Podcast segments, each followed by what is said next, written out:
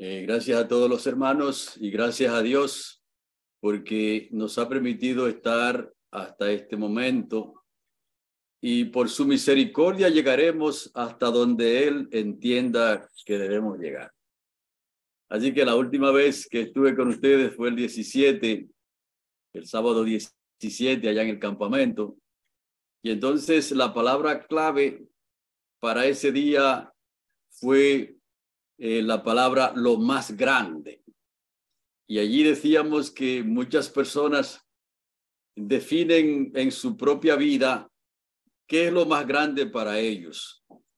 Para muchos, el dinero, la cuenta del banco eh, es lo más grande que puedan conseguir aquí en la tierra, pero que el dinero puede también esfumarse, se puede gastar, como a muchos les, les ha ocurrido. Para otros la fama es lo más grande que pueden encontrar, pero la fama también es efímera, se puede, se puede disipar como se disipan las tinieblas, como se disipa la, neblina. Y para otros la fama, los deportes es, es un asunto muy grande, por ejemplo el fútbol, que es uno de los deportes o el deporte rey en el mundo. De hecho, Emmanuel quiere ser futbolista, ¿verdad? De acuerdo a lo que escuché. y ahí tenemos en estos días que murió el, futbolista más grande del mundo para muchas personas. Murió en estos días el brasileño Pelé.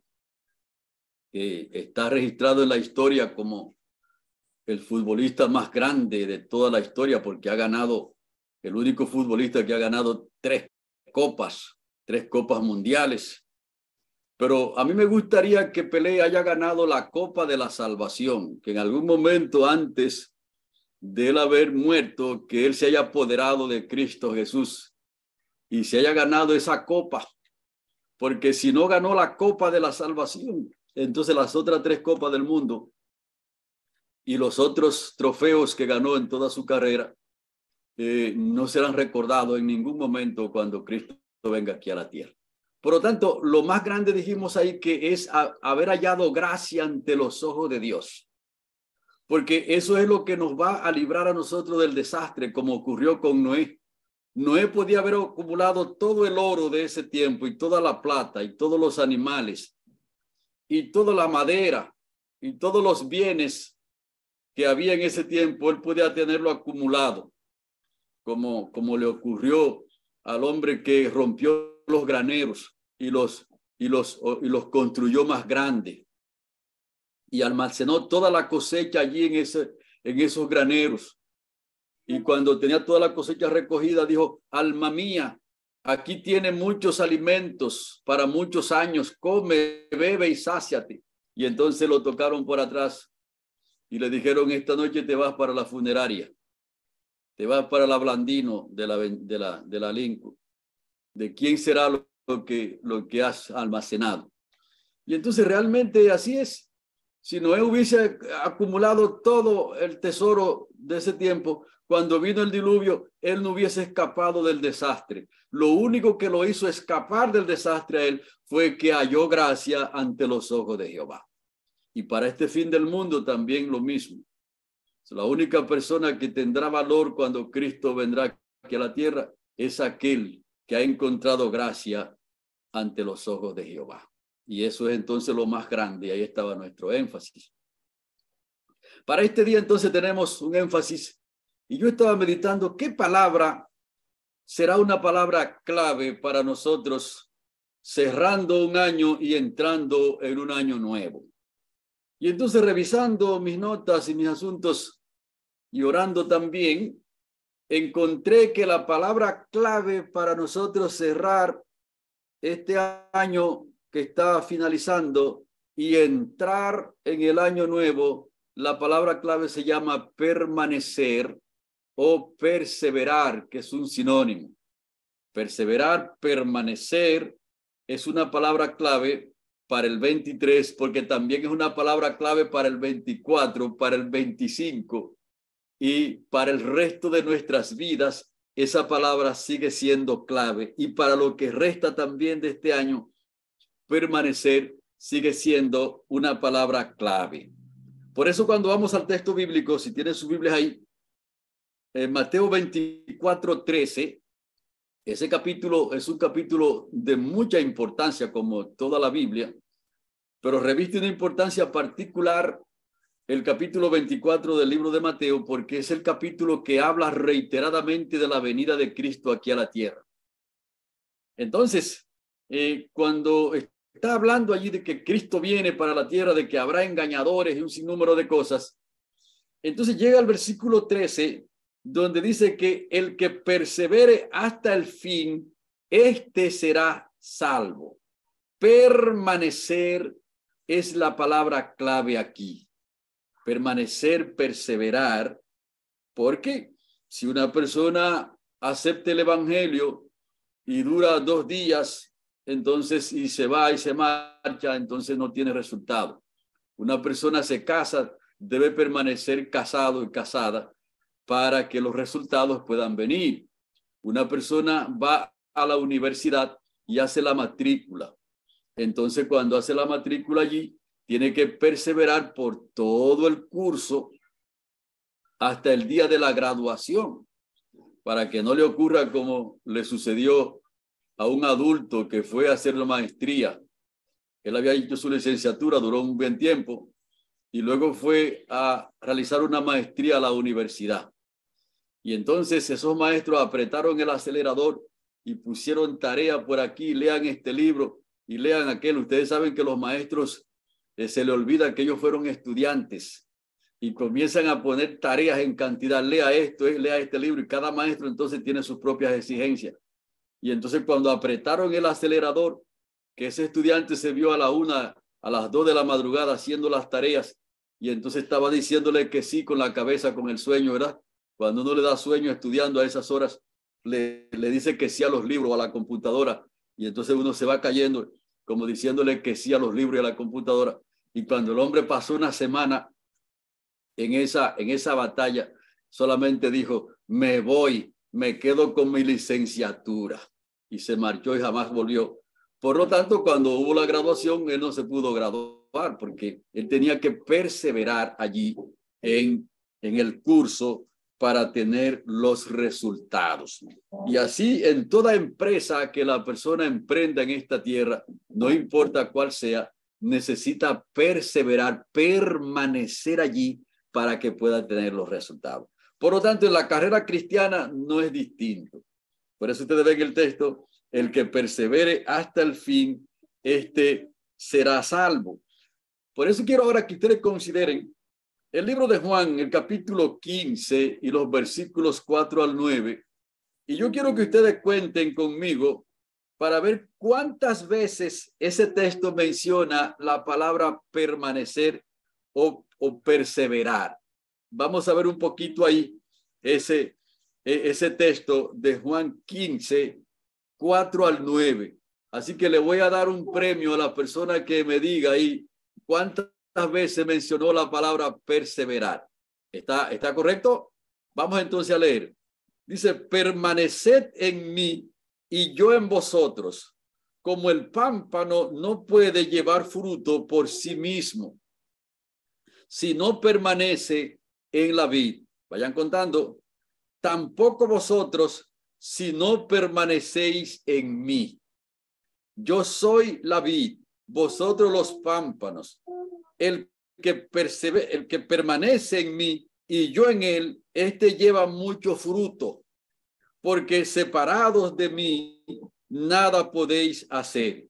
El que no permanece en mí es como el pámpano que se desecha y se seca, y esos pámpanos los juntan y los echan en el fuego y los queman.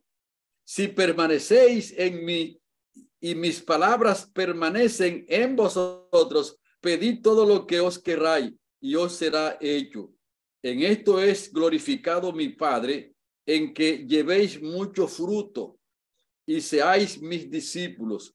Como el Padre me amó, también yo os he amado y permanece en el bien y yo os he y permaneced en mi en mi amor.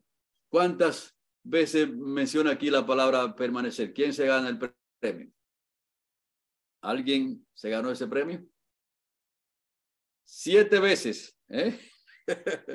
se le, bueno, ganó el premio porque son ocho veces, por ahí porque, porque le faltó uno. Ah, bueno, ahí está Heiser. ¿Cuántas cuánta vio Heiser?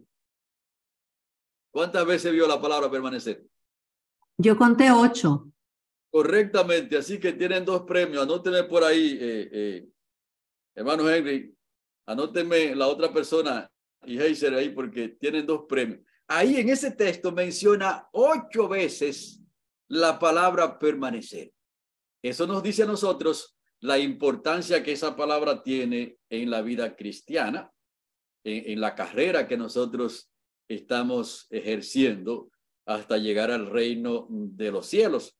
Y ustedes ven entonces que armoniza con el texto de Mateo 24, 13, que el que persevere hasta el fin, este será salvo.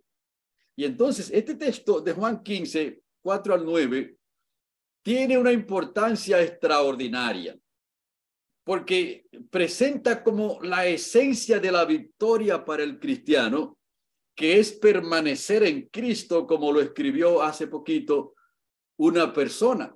Si la persona no, no, no permanece en Cristo, su la justicia de Cristo no puede ser imputada ni tampoco impartida a la vida de esa persona. La persona no puede encontrar la santidad a menos que permanezca en Cristo Jesús. Lo que quiere decir que la justificación y la santificación se consiguen cuando la persona persevera, permanece de manera constante en Cristo Jesús. Por lo tanto, este texto es vital porque una de las cosas que yo enseño cuando estoy enseñando la siembra en el Evangelio es que la esencia y la clave para que el cristiano logre la victoria es estar vinculados con Cristo Jesús y mantener esa vinculación todo el tiempo. Vinculado este año y entonces al año siguiente, el próximo año, vinculado en el año 23. En el 24, vinculado también. En el 25, también vinculado y así sucesivamente todos los años que pueda ocurrir aquí en esta tierra debe permanecer vinculado hasta que la persona muere y la Biblia lo declara como una persona muerto en Cristo Jesús. ¿Se dan cuenta? Entonces esas personas que murieron en Cristo Jesús es que la Biblia dice que el Señor los va a levantar. ¿Y por qué los va a levantar?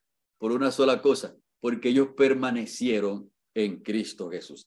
Así que la palabra permanecer ahí en ese solo texto, como hemos dicho, aparece ocho veces. Y entonces en el libro de Juan, en el libro completo de Juan, la palabra permanecer se usa al menos 34 veces. Y yo quiero que capten esa palabra, la, importancia que tiene la palabra perseverar y, y permanecer.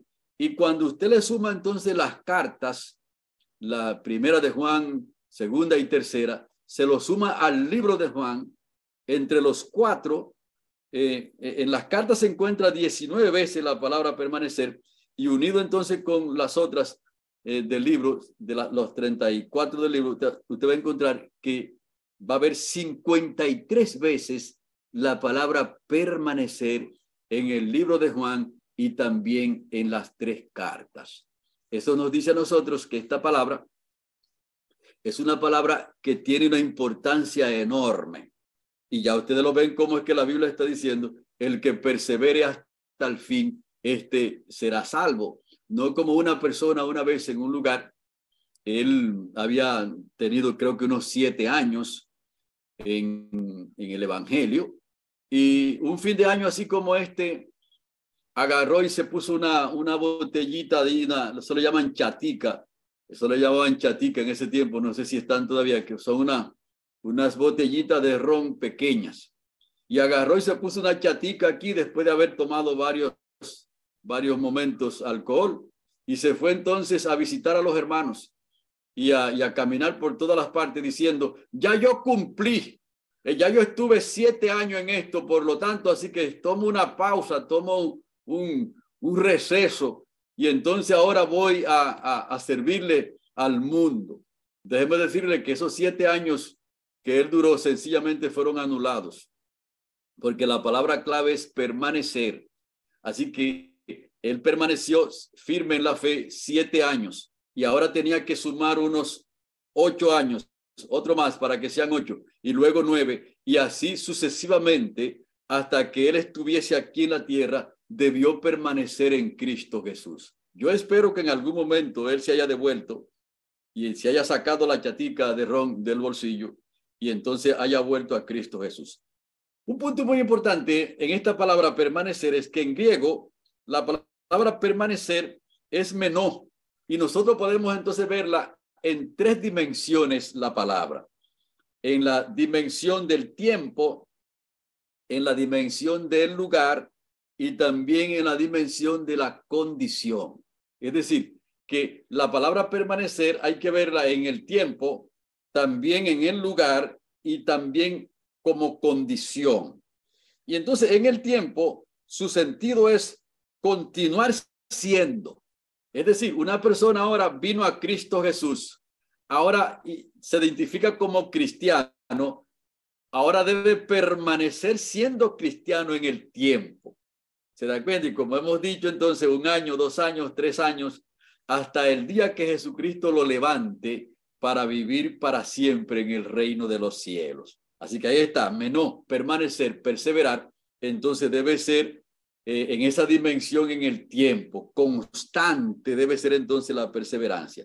También en la dimensión del lugar, allí cuando la vemos en la dimensión del lugar, su sentido es que quedarse como huésped o, o, seguir, eh, residir, alojar, residir y, mantener una comunión eh, ininterrumpida, permanente. Es decir, una persona ahora llegó a, a ser un creyente, debe permanecer en la iglesia, en comunión con Cristo y debe permanecer también en comunión con sus hermanos. Ven ustedes, y ahí entra entonces el texto que dice, el que persevere hasta el fin, este será salvo. Es decir, que la, la vida cristiana no es una carrera de velocidad, es una carrera de resistencia. Eh, eh, en los asuntos de los maratones, hay maratones, hay carreras de 100 metros, hay carreras que son también de 400 metros, pero entonces hay maratones, hay carreras que son de fondo, que son de 50 kilómetros y entonces de distancias sumamente largas. Entonces, esa, la, vida cristiana es una carrera de fondo, es un maratón que tiene un comienzo y entonces debe seguir hacia adelante año tras año y permanecer entonces firme. También en la dimensión de la condición, su sentido es permanecer tal como uno es. Si la persona aceptó a Jesucristo como debe ser, entonces debe permanecer también como tal, como una nueva criatura. Y todo, en vez de retroceder, de involucionar, la persona tiene que ir evolucionando constantemente.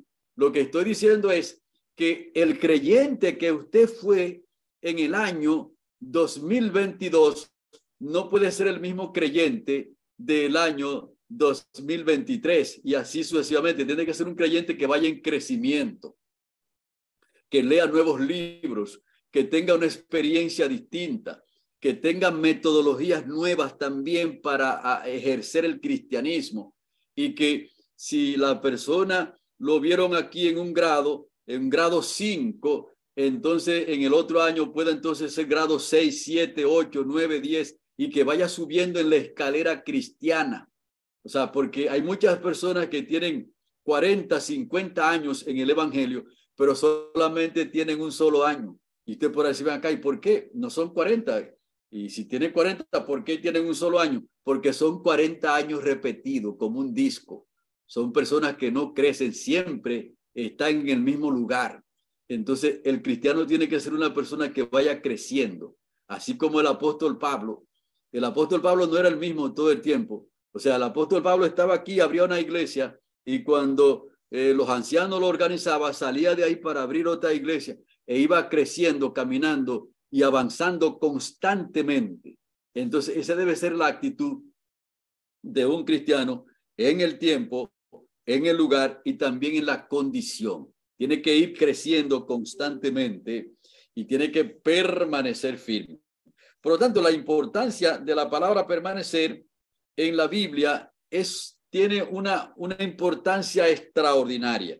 Por ejemplo, cuando usted lee Lucas 22, 28 al 30, usted se va a encontrar que ahí dice lo siguiente, vosotros sois los que habéis permanecido conmigo en mis pruebas. Eso se lo está diciendo Jesucristo a los discípulos. Ustedes son los que han permanecido conmigo en mis pruebas. Yo pues os asigno un reino como mi Padre me asignó a mí, para que comáis y bebáis a mi mesa en mi reino, y os sentéis sobre, sobre tronos, y os a juzgar a las doce tribus de Israel. Si yo le pregunto a ustedes, ¿cuál fue la razón entonces para que Jesucristo le diga a los discípulos que ellos se van a sentar en su trono para también juzgar a las doce tribus de Israel? Una palabra clave, que ellos permanecieron con él eh, en, en sus pruebas, en sus tribulaciones y también permanecieron en la fe. Interesante eso.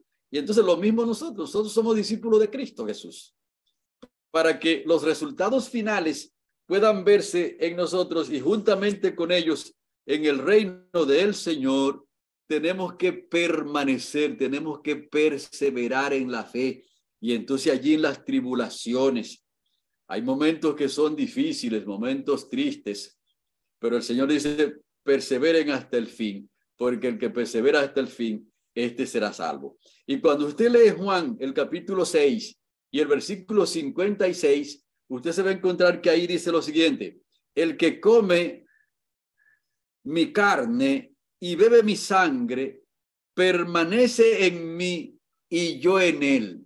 Note usted dónde está la clave.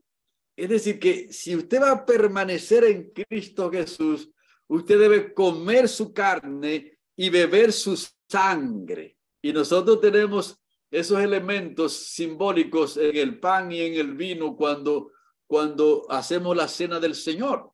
Lo que está diciendo aquí es que permanecer en Cristo es permanecer firmes en la fe creyendo que Jesucristo es Dios todopoderoso, creyendo que Jesucristo se hizo hombre, creyendo que Jesucristo vivió una vida perfecta aquí en la tierra. Eso quiere decir que, el enemigo no pudo hacer con Cristo lo que hizo con Adán y con Eva, que los arrastró hacia el pecado y nos perdimos todos. Jesucristo se mantuvo firme en la fe, que Jesucristo murió en la cruz del Calvario, creer eso que resucitó al tercer día, que es nuestro mediador en el santuario de los cielos y que muy pronto regresará aquí a esta tierra para llevar a las personas allí al reino de los cielos.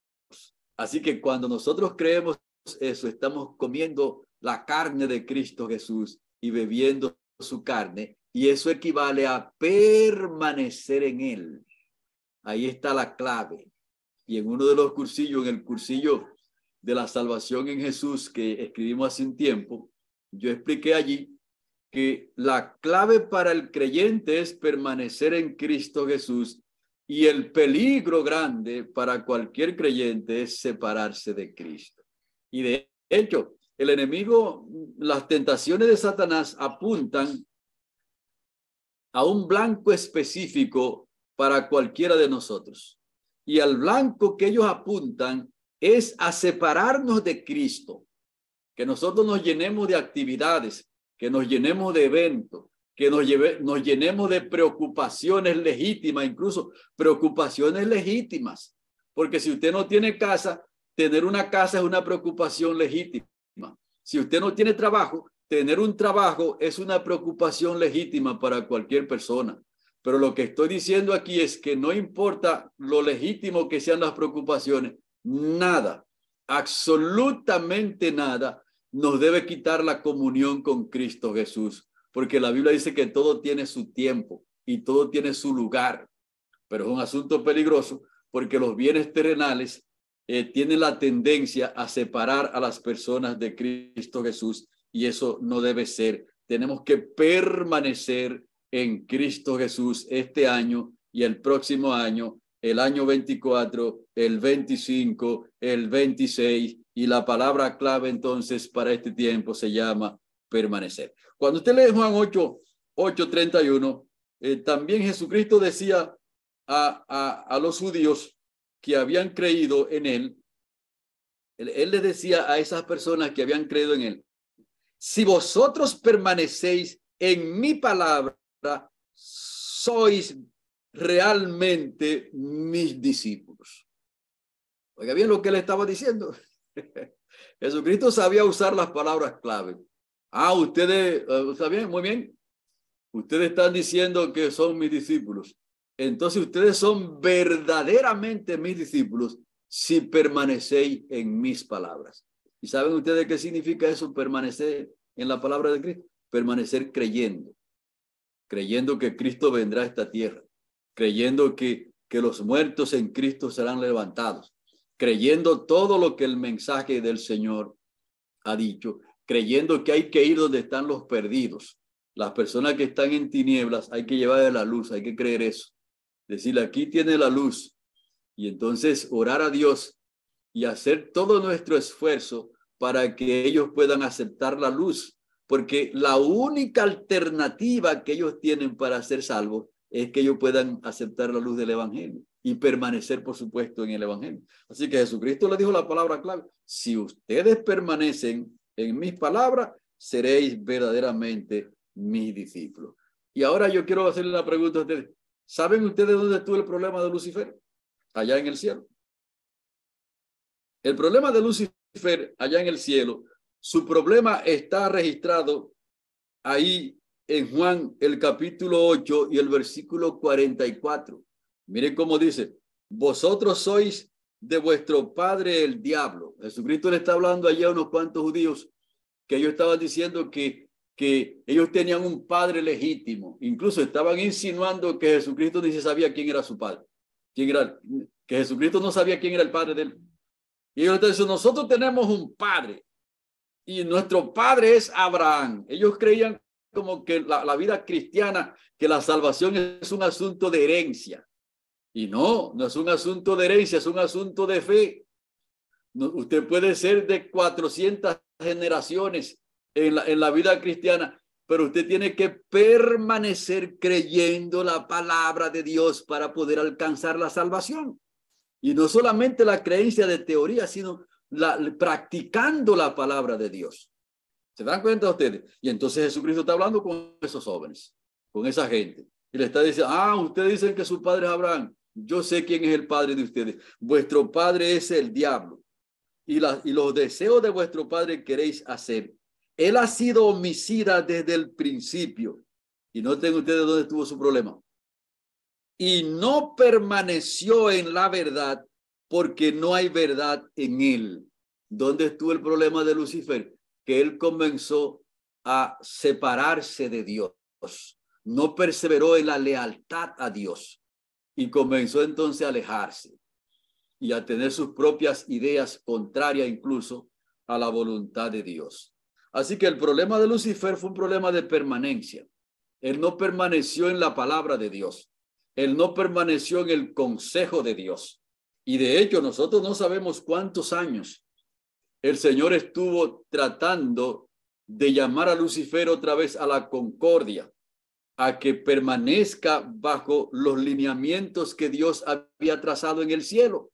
Y Lucifer caminó tanto en, en, en la senda contraria que llegó un momento cuando ya era imposible que se devuelva y a veces quería que devolverse y, y, se manifestaba como que, como que, que, que estaba en armonía con Dios, cuando a poco rato entonces demostraba lo contrario.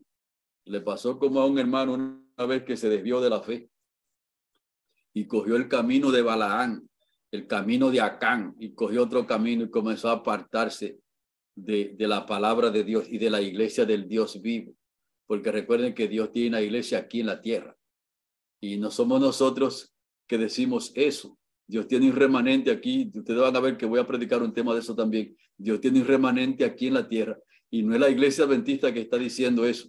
O sea, es la Biblia, es Dios que ha dicho que Él tiene una iglesia, que tiene un pueblo aquí. Y en el tiempo de Cristo, Él le dijo a sus oyentes, eh, sobre esta roca edificaré mi iglesia Y cuando usted lee el Antiguo Testamento, usted se va a encontrar con muchos pasajes que dice, mi pueblo. Así es que Dios se dirigía a su pueblo, mi pueblo, mi especial tesoro. O sea, no somos nosotros que estamos diciendo esa cosa, mi estimado. Es Dios que él ha dicho que él tiene un pueblo aquí en la tierra, un pueblo visible. Y claro que hay mucha gente que no son visibles todavía, lo mismo que el tiempo de Jeremías, cuando, cuando el profeta creía que, que las cosas estaban, y el tiempo de Elías también, Elías llegó un momento cuando él pensó que él estaba solo y el Señor le dijo, no, tú no estás solo, yo tengo un grupito por ahí numeroso, que son unos cuantos que todavía no han doblado su rodilla delante de Baal. Y entonces ese joven entró en apostasía. Y entonces cuando entraban en apostasía, si yo lo llamaba y le sentaba con él y comenzaba a hacerle preguntas. Y entonces le preguntaba, ¿tú crees que Dios tiene un pueblo aquí en la tierra que está claramente identificado en la Biblia, como dice en Apocalipsis 2 y 17? Aquí están los que, los que, los que guardan los mandamientos de Dios y tienen la fe de Jesús. ¿Tú crees que Dios tiene un pueblo aquí? Y él decía que sí. Y yo le decía entonces, ¿y, por qué tú no permaneces en este pueblo? Entonces cuando le decía, pero entonces permanece en el pueblo que Dios tiene aquí en la tierra. Entonces me decía que no. Es decir, yo, yo le decía una cosa a él y él me contestaba que sí. Y cuando le hacía la pregunta entonces para que acepte lo que él está diciendo que sí, entonces decía que no. Es decir, cuando el enemigo enreda la mente de una persona, llega un momento cuando ya no se puede devolver comete el pecado imperdonable. Escuchen eso, hermano. Ustedes creo que la Biblia dice eso, que llega un momento cuando la persona comete el pecado imperdonable, que ni un poder del cielo ni de la tierra, que nadie lo puede alcanzar. ¿Y saben ustedes cuando eso ocurre? Eso no ocurre así de un solo golpe. Eso comienza uno a apartarse poco a poco. Uno comienza a apartarse de la Biblia comienza a, tener la Biblia y decir, no, muchas veces no, que no se puede ser tan radical. Eso es verdad, que uno no puede ser tan radical, pero es con lo que no se puede ser radical. con las cosas que se puede no ser tan radical. Por ejemplo, yo eh, llegó un momento cuando yo no, no tomaba yogur. O sea, dejé de tomar eso. Yo me lo tomé una vez, una vez y no me gustó. Y entonces yo fui a visitar a una hermana de la iglesia. Y cuando llegué allá a la casa, ella me guardó una taza grandísima de yogur. Y entonces yo miré para todos los lados y dije, ¿aquí qué hago? Entonces ahí decidí eh, tomarme el yogur. Y oré a Dios. Yo dije, Padre Santo, tú sabes que yo no tomo estas cosas. pero ayúdame a asimilar este bendito yogur que no me haga daño. Y ahí poquito a poco, hablando con ella, sorbito por sorbito, me lo fui tomando. Y entonces di gloria a Dios al otro día que no me hizo daño, porque hubo una vez que me hizo daño, entonces yo dejé de tomar eso. Y, y, y después de esa taza, no he tomado más. Con eso, yo puedo ser eh, eh, un poquito flexible y tomar ese poquito yogur allí. Pero mis estimados hermanos, si un hombre casado, una mujer le dice, ok, eh, tú puedes dormir aquí conmigo en esta cama. Ahí entonces tenemos que ser radicales. Una vez me ocurrió eso, que una, una persona, miembro de la iglesia, él le hizo un, me dijo, bueno, fue un favor que le hizo una señora que apareció, de esa gente que andan caminando, atravesó por el mar. En ese lugar nosotros vivíamos, entonces se atravesaba también por el mar. Y llegó a ese lugar y entonces era un hombre soltero y solo, y vivía en una casa. Y entonces él decidió eh, eh, de hacerle un bien a la señora y la dejó dormir en su casa. Y entonces se armó una situación complicada porque entonces los vecinos y toda la gente se dio cuenta que la mujer durmió ahí en la casa y era un hombre soltero. Y entonces él me dice, pastor, bueno, yo le hice un bien. Y yo le dije, hermano, eh, usted le hizo un bien, no dudo de lo que usted me está diciendo, pero usted debió pensarlo un poquito más y entonces decir, ok, yo te voy a hacer un bien, tú vas a dormir aquí en esta casa, yo me voy a ir a dormir para otro sitio, para allá, y entonces tú vas a vivir aquí en lo que tú encuentras, mudarte para otro sitio. entonces él se hubiese protegido. Pero entonces el hombre siguió entonces viviendo allí con la mujer, haciéndole el bien. Y entonces nosotros tenemos que tener la apariencia y la realidad de que no estamos haciendo las cosas malas. Entonces ahí debió ser radical. Es decir, hermano, nosotros tenemos que avanzar en estos asuntos y permanecer en la palabra de Dios. Y eso significa que cuando te están diciendo a ti que, eh, que doble para la derecha o para la izquierda con lo que Dios ha dicho, entonces te debe decir que no, como hicieron los jóvenes hebreos. A los jóvenes hebreos le dijeron, mira, allá en, Babilonia, cuando ustedes escuchen los instrumentos músicos, que repiquen todos los instrumentos, el címbalo, la zampoña y todos los instrumentos, os postréis y adoréis a la estatua que el rey ha levantado. Los muchachos escucharon que sonaron los músicos, los músicos cantaron, todo el mundo se, se escuchó el tronido de que todo el mundo se dobló y los muchachos se quedaron de pie. La noticia le llegó al rey y entonces eh, el rey Bim, de manera personal, y le hizo un segundo llamado. Muchachos, escuché alguna cosa, posiblemente ustedes no entendieron bien lo que dijo el maestro de ceremonia, pero cuando ustedes escuchen de nuevo que los instrumentos músicos suenen y que la zampoña, el címbalo, la guitarra, la tambora, las maracas y, y suenen los instrumentos músicos, póstrense y adoren a la estatua que yo he levantado. Y si no lo hacen, ustedes van derechito para el fuego, para el horno, y el horno no estaba tan frío. Y los jóvenes le dijeron, señor rey, con el permiso de usted, nosotros nos estamos aquí, los respetamos a usted y sin número de cosas, pero sepa usted que aunque suenen mil veces los instrumentos músicos, no importa cómo suenen, nosotros no nos vamos a postrar ante la estatua que usted ha levantado. Ahí tenían que ser radicales. Ellos no podían postrarse ante ese estatua, porque eso significa abandonar a Dios, abandonar la palabra de Dios. Y tal vez como eran extranjeros, yo podían decir, bueno, como yo soy extranjero aquí, eh, vamos a comer esta comida que ellos nos están dando, allí son comidas inmundas, pero nosotros somos extranjeros. ¿Eh?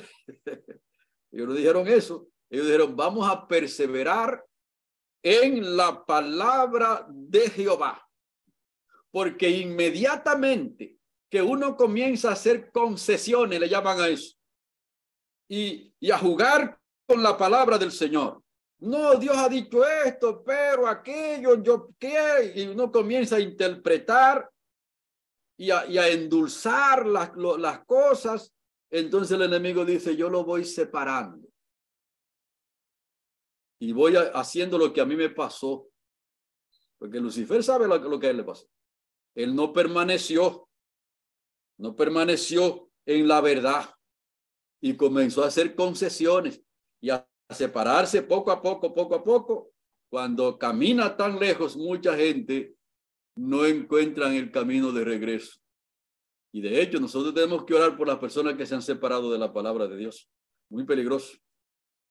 Para que le ocurra lo que le ocurrió al hijo pródigo, que allá vuelva en sí, y diga, yo me aparté de mi Dios, me aparté de la casa de mi Dios, voy a regresar, que no me tome como uno de los hijos, que me tome como un jornalero, pero que regrese otra vez a la comunión con Dios, a la comunión con la palabra de Dios, a la comunión con el pueblo de Dios.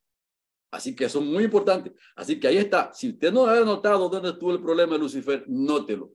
El problema de Lucifer fue que él no permaneció y por eso la palabra clave para el año 2023, para el 24 y el 25 y para todos los años que llevamos aquí en la tierra se llama permanecer. Permanecer en Cristo Jesús, permanecer en la palabra de Dios, permanecer en el pueblo de Dios, permanecer en el evangelio de Dios, permanecer predicando el evangelio de Dios, aunque las personas no le hagan caso, pero nosotros tenemos que cumplir con la palabra de el Señor. Así que entonces, nosotros aquí, en esta batalla, necesitamos seguir avanzando para que podamos permanecer en la palabra del Señor para que podamos echar hacia adelante. Y entonces, que este año nuevo que, que va a entrar en este día, y ahí a la puesta de sol es que nosotros recibimos el año nuevo. Otros lo reciben a las 12 del día, pero ustedes saben que los días son de tarde a tarde, todos los días. Y entonces ahí está. Que nosotros podamos eh, tomar la conducta de, de María cuando Jesucristo visitó su casa, la casa de María, Lázaro y Marta. Así que Marta se fue a la cocina y la cocina buena, como yo siempre digo, la cocina tiene su ventaja. Pero hay una lección importante aquí y es que María se sentó a los pies de Cristo Jesús y perseveró allí bebiendo del agua de vida, tomando el agua de vida de la enseñanza que Jesucristo estaba diciendo allí. A María le ocurrió como un hermano de la iglesia. Nosotros lo bautizamos nuevo a ese hermano. Y entonces hermano tenía un deseo tan grande, una, un ánimo tan terrible, que eh, le dimos la Biblia. Siempre nosotros le damos una, una Biblia a las personas que bautizamos. Y entonces cuando él recibió la Biblia, se sentó en su casa en la noche a leer y le pareció que, que el tiempo era tan corto y cuando miró así que vio la claridad que había amanecido, él no se dio cuenta cuando amaneció leyendo la Biblia. y cuando contó ese testimonio, testimonio muy poderoso. O sea, eh, tenía un interés tan poderoso de leer la Biblia que la noche pasó completa. Y cuando vio los rayos del sol, al día siguiente fue que se dio cuenta que había amanecido. ¿Ven ustedes, hermanos? Por lo tanto, a María le pasó algo así, se sentó a los pies de Cristo Jesús y permaneció allí todo el tiempo. Y entonces Marta de la cocina la estaba llamando, diciéndole que venga a cocinar. Y déjeme decirle que yo estoy a favor de la cocina. yo le he dicho a ustedes que cuando está a las 12 del día por allí, yo estoy chequeando dónde está el comedor cuando estoy en la oficina estoy chequeando y mirando ya llegó la hora. Porque yo tengo que comer rayando a las 12 por un asunto de salud, tengo que comer, comer rayando a las 12 del día. ¿Ven ustedes? Y entonces cuando estoy aquí en la casa voy chequeando, estoy en la oficina chequeando aquí los libros y la cosa, y estoy chequeando qué está haciendo la mujer por allí. La comida es importante, pero Marta se quedó sentada permaneció allí firmemente a los pies de Cristo Jesús. Y Marta la estaba llamando, incluso apeló a Cristo para ver si Cristo hacía algo por el asunto. Y Jesucristo le dijo, Marta, Marta, afanadas está. Eso es muy importante, cocinar allí. Pero María ha tomado la mejor parte que no le será quitada. Así que si usted se va a acordar de alguna palabra en el 23, acuérdese de esta palabra. Y usted diga, yo, fulano de tal, fulana de tal, mi palabra clave para este año es permanecer. Permanecer en Cristo Jesús. Permanecer en la palabra de Dios. Permanecer en, en la línea ascendente hacia el reino de los cielos.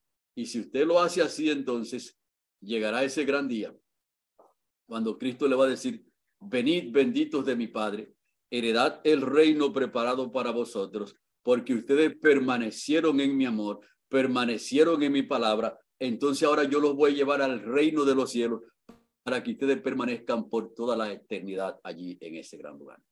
Así que los que tienen ese deseo y van allí a, estar permaneciendo firme en este año que entra, yo quiero orar con ustedes. Bendito y eterno Dios te rogamos que el Espíritu Santo nos prenda en tu palabra, nos prenda en Cristo Jesús con cuerdas de acero y que nosotros podamos permanecer siempre firmes, porque tu palabra dice que el que persevere hasta el fin, este será salvo. Que nosotros perseveremos en el Evangelio todo el tiempo, que perseveremos en la predicación del Evangelio todo el tiempo y que en aquel gran día cuando Cristo venga, Él nos levante de esta tierra y nos lleve al reino de los cielos. Que esa sea nuestra palabra clave para este año 2023. en el nombre de Cristo Jesús. Amén. Amén. Que el Señor nos bendiga y que podamos perseverar.